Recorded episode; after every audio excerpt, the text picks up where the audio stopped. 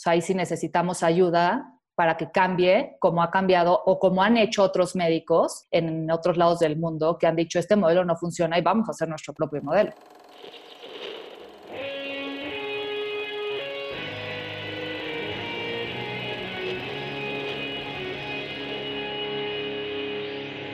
Bienvenidos a Volver al Futuro Podcast, donde platicamos con las mentes que nos impulsan a crear el nuevo paradigma de salud y bienestar, conducido por Víctor Sadia.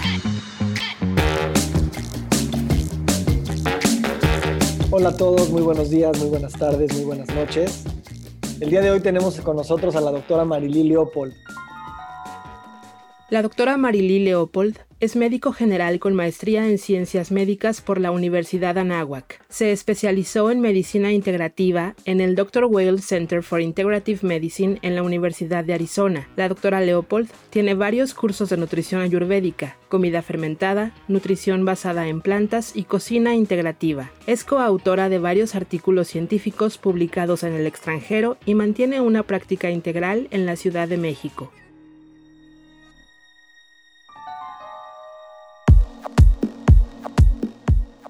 Hola Marilí, qué gusto tenerte con nosotros. Hola Víctor, igual, muchísimas gracias por la invitación. Un gusto igual estar aquí. Padrísimo, cuéntanos, ¿por qué decidiste estudiar medicina? Yo siempre quise ser piloto o entrenadora de ballenas. Y obviamente mis papás decían, bueno, está, ya crecerá y decidirá. Pero en prepa yo seguía con esa idea y necesitaba buscar una carrera. Y el papá de un amigo cirujano cardiovascular pediatra, me invitó a una cirugía de un niño de un año, corazón abierto, horas ahí en el quirófano, me encantó dije, de aquí soy. No tenía ni idea qué me estaba metiendo, pero entré a medicina sí. Padrísimo. ¿Y cómo fueron tus primeros años en la carrera y, y después que se transformaron hacia que buscaste una práctica, bueno, una educación más integral? En básica, súper bien. Bueno, difícil. Entendí todo el concepto que era estudiar medicina, que no era lo que yo tenía en mente, obviamente, pero entré a estudiar full. Y empezó en clínicas cuando no estaba nada contenta con lo que estaba viendo por un tema personal que yo no estaba con un síntoma, con un diagnóstico clínico como tal grave, pero no me sentía bien, iba con médicos, me daban medicinas, cada día me sentía peor. Y lo vi en los pacientes también, rotando en los hospitales, llegaba el paciente con una cara de dolor, sufrimiento, no estaba bien claramente, millones de patologías, comorbilidades y dos minutos de consulta, toma más medicina, tienes efecto adverso de esto, te lo cambio, sube dosis, bye, siguiente. me empecé a sentir completamente inútil, desmotivada, eh, no era, pues no, no estaba ayudando, no me sentía plena al punto de querer dejar medicina.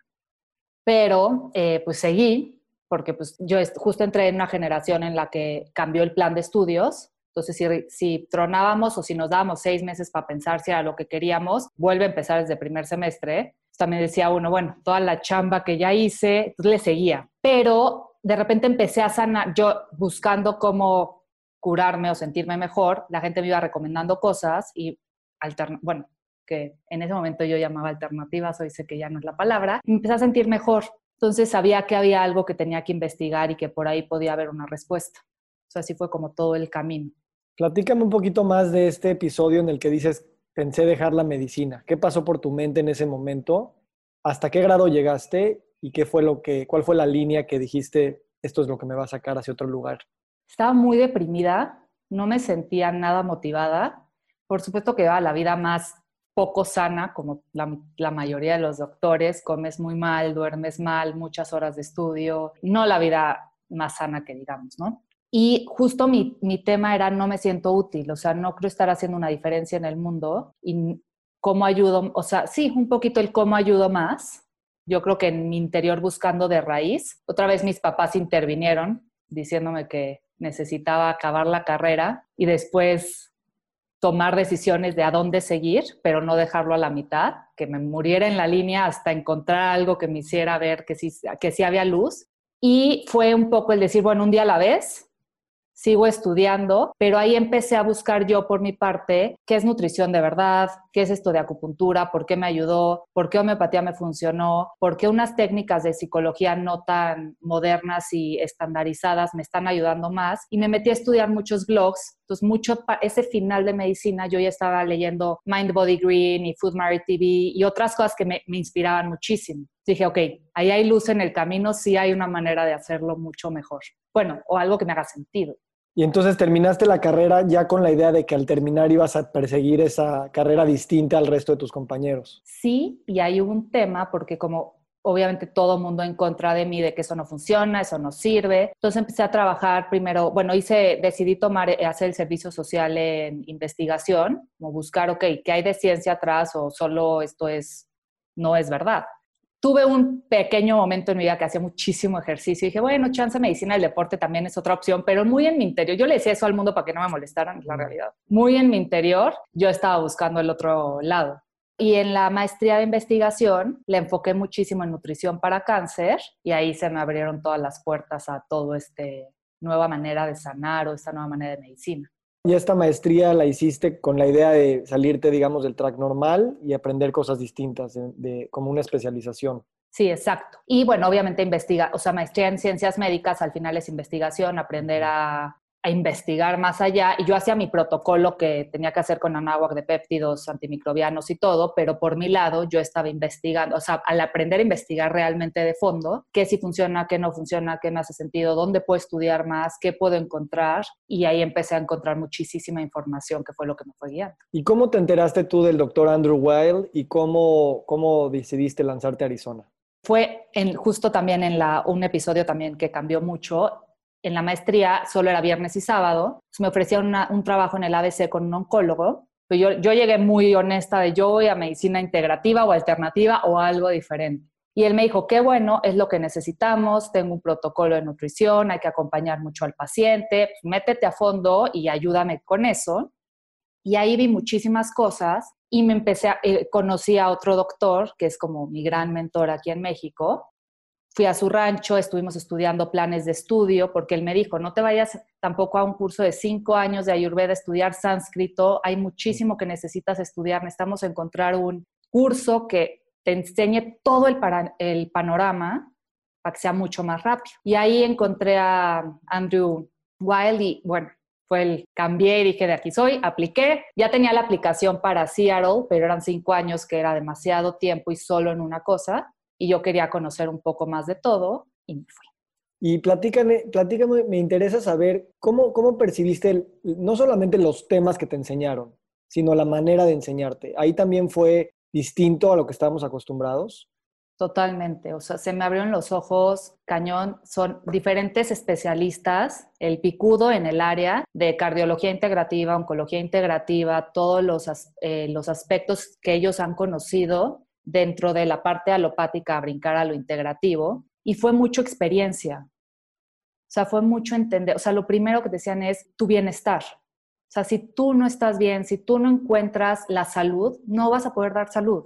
Si tú no eres coherente con lo que estás haciendo y si no te hace completamente sentido, no se lo puedes enseñar a los demás y no puedes ayudar a que los otros sanen. Entonces, lo primero que hacen es cómo estamos bien, si estamos bien, si no estamos bien, mucho la espiritualidad y del médico, o sea, la parte emocional del médico, la parte mental del médico, que ahorita vemos muchísima, muchísimo problema de depresión, de angustia, de estrés laboral, de burnout. lo primero que nos enseñaban era esa parte.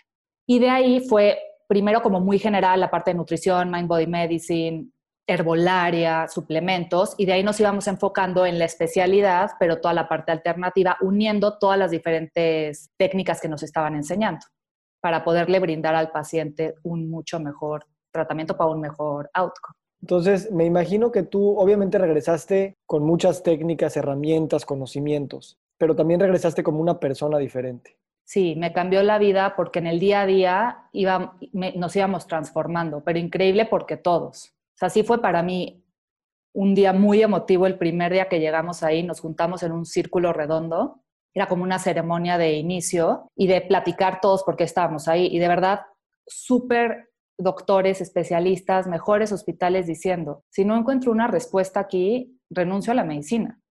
Pero no era yo renunciar a la medicina cuando estaba estudiando, ellos ya habían hecho una carrera. Y al salir, todos completamente transformados. O sea, desde el interior, fue, fue increíble. Perfecto. ¿Cuáles son, digamos, para ti, cuando regresas a México, las principales problemáticas que te encuentras para poder traer esta mentalidad, tanto a tu práctica clínica con tus pacientes como a los ojos de tus colegas? El primero fue que sí me faltó la parte práctica en el sentido en el que al yo no tener una especialidad, ¿cómo meto todo? Un amigo reumatólogo, pues rapidísimo integró en la parte de reuma, los pediatras integraron en la parte de pedia, pero yo como que tenía demasiada información y tenía que crear un, un método que sigo creando con el día a día y yo creo que seguiré creando porque sale muchísimo, aprendemos cada día más. Otro gran problema era que en Estados Unidos consigues muchísimas cosas, en México casi no consigues nada. Con mis colegas, o sea, con toda la gente médico que conozco, como que al ser, eso sí es muy bueno, al ser un, centro que es realmente científico, como que dicen, ok, no se puede estudiar chamanismo raro, pero tampoco se quieren meter mucho ahí. Entonces, como que yo ahí no me metí tampoco en grandes cosas. Ya hoy sí mucha gente me, me busca y eso está padre. Y justo regresé con el doctor que te mencioné y él sí tiene un rancho orgánico en Valle Biodinámico que crea sus propios medicamentos. para mí fue como mi segunda especialidad estar con el doctor Dieter porque ahí sí aprendí muchísimo más de plantas mexicanas, de mezclas, de hacerlo en México con las herramientas que tenemos y con los pacientes que tenemos. Entonces ha sido un camino muy bonito. Y a los ojos de tus colegas, ¿qué pasó? O sea, dijeron ya Marilí se fue a otro lado. Eh, sí, desde siempre he estado loca. Okay. ¿Y tus pacientes, desde el principio, cómo te presentas tú ante ellos? como una doctora integrativa y qué tanto sabemos como población lo que eso significa? Poco, realmente es muy, o sea, muy poca población, o sea, mucho, poca gente realmente entiende qué significa medicina integrativa, creo que es un término completamente nuevo. El término medicina funcional ya se escucha más, pero medicina integrativa sí se los tengo que explicar. Mi manera de explicarlo es vamos a ver todos los aspectos de otro tipo de medicinas, para tener un panorama grande de tratamientos, pero más bien nos vamos a ir a la raíz cuáles son los pilares de la salud, qué está en desequilibrio en tu vida que te está haciendo que, que enfermes, cómo vamos a sanar todas esas áreas de la salud y la parte que por la que vienes, que ahorita es el momento específico de patología, lo vamos a intentar tratar con terapias mucho más naturales, menos agresivas, buscando, el cuerpo tiene el poder de sanación. Estamos completos si le damos las herramientas correctas. Y es, ya no es una medicina de me tomo esto y parcho lo otro. ¿Qué le tengo que dar a tu cuerpo personalizado? Porque hay diferentes plantas que igual y es el mismo síntoma, pero necesito para diferentes pacientes otro tipo de planta para que realmente tu cuerpo empiece a despertar y que vuelva a funcionar. Entonces es un camino un poquito más largo de lo que estamos acostumbrados en medicina alópata y mucha gente llega porque veo mucho paciente con cáncer. Es un paciente que ya está buscando otras opciones y están más abiertos a lo natural pero también he visto un cambio en los últimos años, que la gente ya también quiere prevenir y quiere buscar, ok, tengo este problema, pero no quiero meterme la medicina, tienes algo antes de que me tenga que meter la medicina. O sea, ahí es un, un nicho muy bonito. Y me interesa mucho el tema del cáncer, lo hemos platicado en otras ocasiones. Tal vez es la enfermedad crónica que más le tenemos miedo, sí. simplemente por el nombre. Y obviamente hablar de medicina integrativa cuando te a lo mejor estás escogiendo eso en vez de un tratamiento mucho más agresivo, alopático, quimio, radio. Y ahí obviamente los stakes están mucho más, más altos. Entonces, ¿cómo has equilibrado esto cuando el paciente tiene el miedo de decir qué tengo que hacer?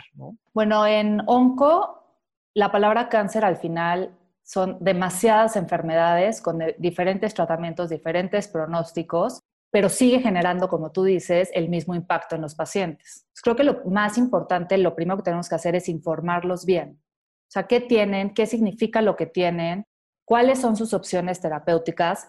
Muchas veces, bueno, casi siempre necesitamos medicina convencional y medicina integrativa a la vez y que no están peleados y que la gente que hemos estudiado oncología integrativa no vamos a poner al paciente en peligro, o sea, estamos haciendo las cosas bajo ciencia, no le estamos dando cosas que le van a hacer daño, el paciente necesita también entender eso y lo que más me enfoco y que he visto que es lo que realmente llega a sanaciones es vivir en el presente. No llegar a un punto en el, mi tratamiento y el estudio y cuándo voy a curarme y ya que me curo, el miedo a los estudios y que no recaiga. Y entonces entras en un círculo de miedo, de una reacción con miedo profundo y es lo primero que san, bueno, que intento ayudar a los pacientes a sanar esa parte, a lidiar con esa parte emotiva vamos a hacer todo lo que necesita el cuerpo para regresarlo a la normalidad y que el sistema inmune empiece a hacer su función. Y ahí sí son todos los pilares de la salud, ahí es donde más integro todo, que es alimentación, movimiento, emociones, paz interior, está feliz con su vida, toxinas ambientales, que eso es un gran tema que hoy en día vamos a estar viendo cada vez más, todo lo ambiental, cómo nos está enfermando y no lo estamos viendo. Y si el paciente logra esa paz interior y vivir en el presente, todo fluye mucho más bonito y he visto curaciones increíbles que con pronósticos muy malos y que hoy están felices sin actividad tumoral y creo que ese, he encontrado que esa es la clave.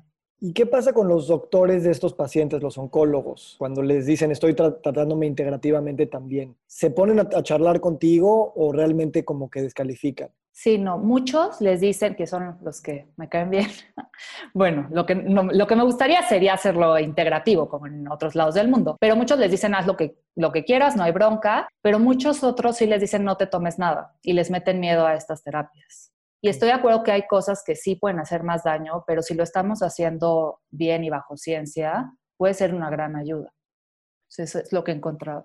Ok, ahora cuéntame un poquito, basado en la medicina integrativa y tu forma de pensar, ¿cómo concibes el abordaje del cáncer en el futuro?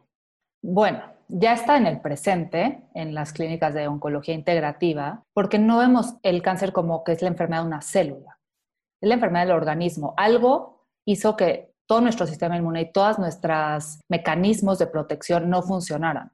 Es como un jardín. Si está saliéndole hierba mala, si me dedico a cortarla y fumigarla todos los días, pues igual y lo controlo, pero ¿por qué no me voy a la raíz y ver qué es lo que está haciendo que este jardín siga produciendo esta hierba mala? Y lo mismo que platicaba de del cuerpo físico, mental, emocional, espiritual, tenemos que empezar desde ahí. Tenemos que cambiar radicalmente nuestra vida, personalizado, viendo qué es lo que está en nuestro ambiente o lo que está pasando dentro de nosotros que no nos está dejando estar sanos y empezar ahí para generar otra vez salud en el paciente. Si se requiere la parte eh, de medicina alopática, se va a usar, pero en la parte integrativa, darle toda la, sanar el cuerpo, limpiarlo, desintoxicarlo como se quiera pensar y darle todas las herramientas al cuerpo para que vuelva a sanar y que vuelva a estar en equilibrio, vuelva a estar en coherencia y todo empiece a funcionar de una mejor manera. Y ya se pueden usar plantas específicas, otras terapias mucho más conocidas, hipertermia, que se usa mucho, etcétera, en medicina integrativa, oncología integrativa, pero es desde sanar desde raíz. Buenísimo. ¿Qué diferencias has visto tú con, con los estudios que has hecho en el extranjero y los cursos?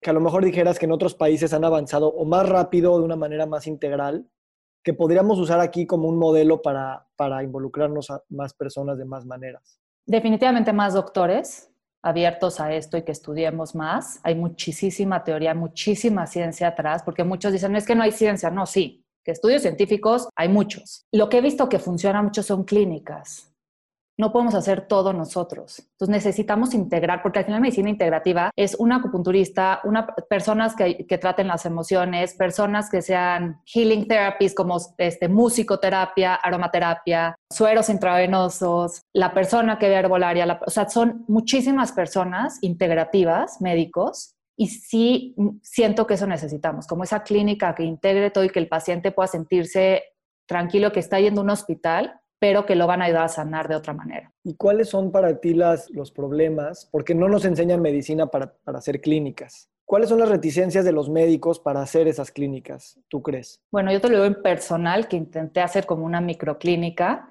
No sabemos.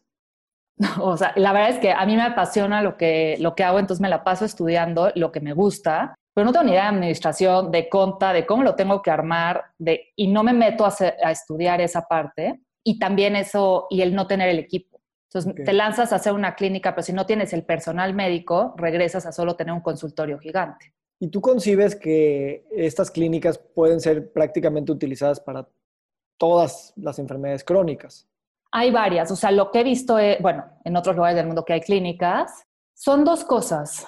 Las que son específicas, por ejemplo, de cáncer o de enfermedades metabólicas o cardiovasculares, pero creo que el core es volver a, a cuál es lo importante y por qué lo estamos haciendo. Y es una prevención real, es otro tipo de medicina, una medicina que genere salud. Entonces necesitamos clínicas en donde vayas a prevenir y en donde vayas a sanar y si tienes un pre algo, lo podamos revertir a tiempo y no estar al final porque si estamos al final de la enfermedad, en enfermedades crónicas muy avanzadas, con muchas comorbilidades, va a costar mucho más regresar a la salud y volvemos al mismo modelo actual. que no creo que esté funcionando. Entonces, sí, las, o sea, si, si se crea esta clínica que genere salud, yo creo que sí se puede ver todo. Ahorita que estamos viviendo en, época de coronavirus y muchos de nosotros estamos desde casa, ¿qué impacto crees que esto tenga en, la psique de los pacientes, del gobierno, de las instituciones académicas y de la, del gremio médico en general en relación a las enfermedades crónicas? ¿Crees que vamos a regresar más a los modelos alópatas más tradicionales, hard science, todo es episódico y todo es agudo, digamos, o vamos a, ampliar esa visión?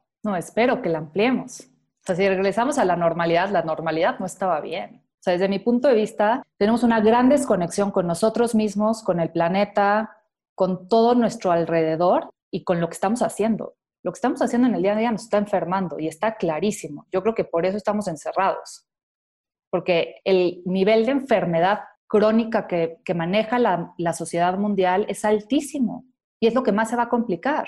Entonces, ¿qué sería lo ideal? Según yo, despertar. He visto eso sí en, al tener que estar haciendo telemedicina, que tenemos que empoderar más al paciente.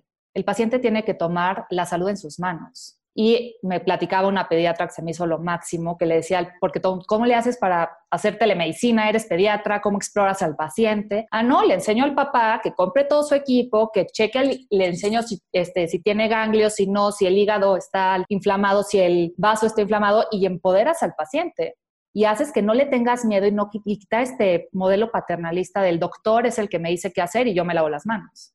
O ponemos atención en cómo volver a generar salud cómo sanar desde el día a día cada uno o la normalidad que estamos viviendo nos lleva a más enfermedad. Ahora, esto que dices, afortunadamente se oye más y ahorita la necesidad definitivamente se, se, se es patente. ¿Cuáles son esos mecanismos que tú sugerirías muy, muy prácticos que podemos hacer para que estos discursos se sigan profundizando? ¿Cuál es el papel que los médicos, los profesionales de la salud que nos escuchan digan, claro, a ver, ese es un buen tip para poder empujar este discurso y esta narrativa que nos queda claro a nivel planetario y a nivel integral, pero a lo mejor no, como no tenemos esos hábitos y prácticas, no tenemos claridad sobre ciertas acciones. Ahí te platico un poco lo que a mí me funcionó, porque al tener tanta información, ¿cómo lo logro en el día a día? Y no fue fácil. Obviamente no fue fácil cambiar de un modelo de enfermedad a un modelo de salud en mi día a día. Entonces yo lo veo de esta manera y a ver si, si así puede ser más fácil y más traducido. Tenemos el cuerpo físico, el cuerpo mental, el cuerpo, el alma, las emociones y el cuerpo espiritual. Si todos los días nos enfocamos en hacer algo que nutra y que genere salud en nuestros cuerpos, empezamos el camino. O sea, ¿qué me refiero con cuerpo físico? Alimentación, movimiento, higiene de sueño, satisfacción laboral, disminuir radiación electromagnética, un gran problema que vamos a empezar a tener, también ver qué cosas, qué toxinas tenemos a nuestro alrededor que nos pueden estar enfermando. Del lado mental, aprender, estudiar, cultura, ir a museos, arte, algo que te llene.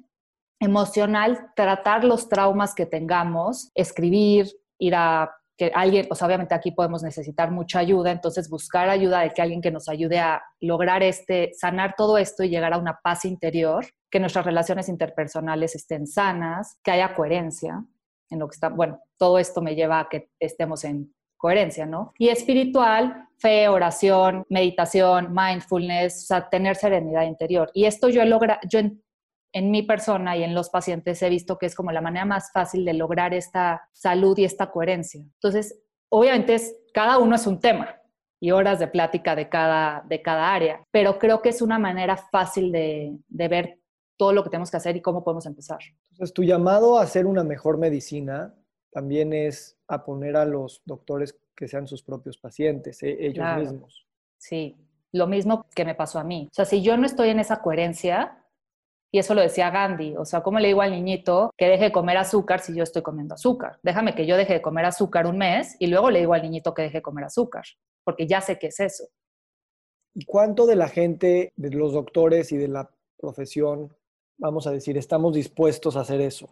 Porque sabemos, muchos de sabemos que ese es el precio, porque tampoco, o sea, somos coherentes, pero nos cuesta trabajo pensar así, porque también la profesión médica se ha vuelto un tema de long hours, empujar la liga lo más que se pueda, hay mucho alcohol, eh, en fin, no quiero hacer generalizaciones, pero no es el estilo de vida más sano y esto viene desde el día que entras a medicina, sí, sí, sí, eh, día uno, ¿no?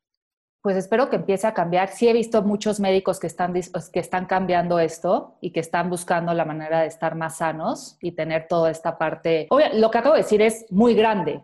El punto justo es que tú vas a ver, ok, ¿dónde puedo empezar? ¿Y qué puedo empezar a cambiar? Y hago granitos de arena un día a la vez, no esperando cambiar de fondo todo. Pero sí creo que influye mucho en el, en el modelo de medicina actual de México. O sea, ahí sí necesitamos ayuda para que cambie como ha cambiado o como han hecho otros médicos en otros lados del mundo que han dicho este modelo no funciona y vamos a hacer nuestro propio modelo. Me encanta. Ahora, platícanos un poquito para ir este, concluyendo. ¿Cuál es tu rutina personal? ¿Cómo ha cambiado a través de los años? ¿Y cómo esto te ha ayudado a entender mejor los retos que se enfrentan los pacientes que quieren cambiar estilo de vida o identidad? Lo primero que hice fue intentar que mi casa fuera una burbuja de salud lo más que se puede dentro de vivir en la ciudad. Entonces, los productos que uso de higiene personal, de limpieza, que fueran libres de tóxicos, los alimentos, buscar opciones de, ranchitos orgánicos para que lo que estoy trayendo a la, a la mesa ya nuestro cuerpo sea sano y sea lo más orgánico y limpio dentro de lo que se puede encontrar en México. De ahí, eh, bueno, esa como la parte física es lo que más me ha costado, lo que ahí sí es lo que todos los días tengo que echarle ganas, lograr una rutina. Ser bata, no, no me gustan las rutinas, eso es ayurveda, pero necesito la rutina. O sea, amanecer y, dormir a la misma hora creo que ha sido clave para que todo pueda funcionar. En la mañana, y siempre hago este ejercicio de estos cuatro cuerpos. ¿Qué voy a hacer para cada uno? Si algo hice de estos cuatro, en la noche ya digo, logré algo positivo. en las mañanas siempre tengo un momentito de, oración, de meditación. Ahorita estoy haciendo Heart Math, el Inner Balance, que me encanta. Entonces hay mis 10, 20 minutos de Inner Balance. Luego me gusta una hora de leer cosas que me apasionan, de, generalmente es de medicina integrativa y todo esto, pero bueno, me he hecho una hora de un libro que sea lectura. Después mi día varía muchísimo entre pacientes, eh, pláticas, hacer contenido, hacer videos, ir a dar clases, ir a dar cursos, cocinar, comer, hacer ejercicio.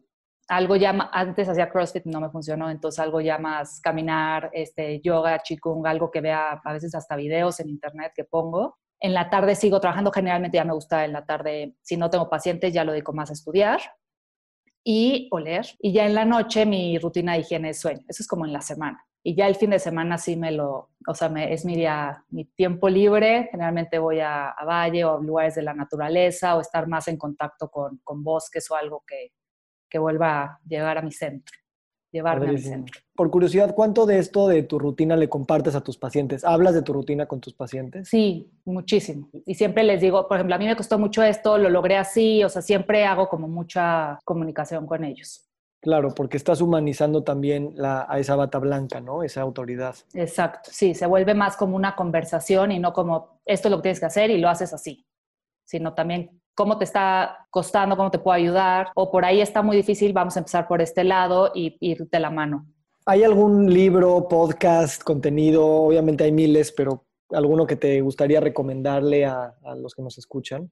Ahorita podcast que me guste mucho el de Oprah, de Super Soul Sunday me encanta. Libros hay muchísimos, ahorita estoy muy metida en Joe Dispensa, pero, eh, por ejemplo, un muy, muy buen libro que, es de, de, cáncer, pero que te explica el contexto de todo, es Mis recetas anticáncer, de la doctora Odil Fernández, una doctora de España, que le dio cáncer con un pronóstico muy feo, y su libro es como, además en español, como una gran biblia de toda la problemática y cómo empezar a hacer los cambios. Padrísimo. Oye, Marily, ¿y cuál es el legado que tú quieres dejar? ¿Cuál es tu sueño en los siguientes 10 años? Mi sueño en los siguientes 10 años, eh, profesionalmente hablando, pues seguir teniendo más herramientas para ofrecer una mejor medicina a los pacientes. Ideal sería una de estas clínicas de las que estábamos hablando, pero que haya más gente con más conciencia, más despiertos, que se acerquen más a entender el contexto de si la naturaleza y si el medio ambiente está enfermo, nosotros vamos a estar enfermos. O sea, si el aire está contaminado, el agua está contaminada, los bosques los estamos destruyendo, la tierra está infértil, ¿cómo nos vamos a nutrir? Necesitamos eso para vivir. Entonces, hacer esa conexión, que la gente entienda que es parte de los dos. O sea, el sanarnos a nosotros mismos, y esto es mucho meterme en medicina ambiental, que creo que es a lo que más me voy a dedicar ahorita en estos tiempos, porque se escucha poco, pero los herbicidas, la radiación electromagnética, todo esto nos está afectando. Entonces, que la gente entienda esta relación y que se, que se empodere, ayudar a que la gente se empodere a hacer estos cambios. Y mi legado, justo eso, o sea, haber dejado un granito de arena y un poquito mejor el planeta de cómo nos lo prestara. Pues padrísimo. La verdad, aplaudo mucho tu elocuencia y tu pasión por el tema. Eh, ¿Algo más que te gustaría compartir? No está tan difícil, sí vamos a tener que hacer muchos cambios, pero un día a la vez. O sea, es en el presente. Si podemos hacer una cosita chiquita hoy que nos lleve a generar salud, ya hicimos algo grande. Y así con el planeta y con todo. Entonces, sí se puede. Hermoso, Marilyn. Pues de verdad, gracias. Eh, yo quiero otra vez nada más agradecerte por este, esta entrevista tan hermosa y sobre todo por dedicarte a una de las ramas en, en, términos del cáncer más difíciles para poder apostar en cosas de cambio de paradigma. Eso habla mucho de tu carácter, habla mucho de tu presencia y habla mucho de, de la esperanza que tienes ante esta ampliación y cambio de paradigma y este, estoy seguro que vendrán aprendizajes padrísimos de tu práctica y de tus investigaciones. Ay, muchas gracias, Víctor. Qué gusto estar aquí y poder compartir un poquito de esto. Pues muchas gracias y con esto cerramos. Eh, les deseo feliz día a todos y pues gracias. Gracias.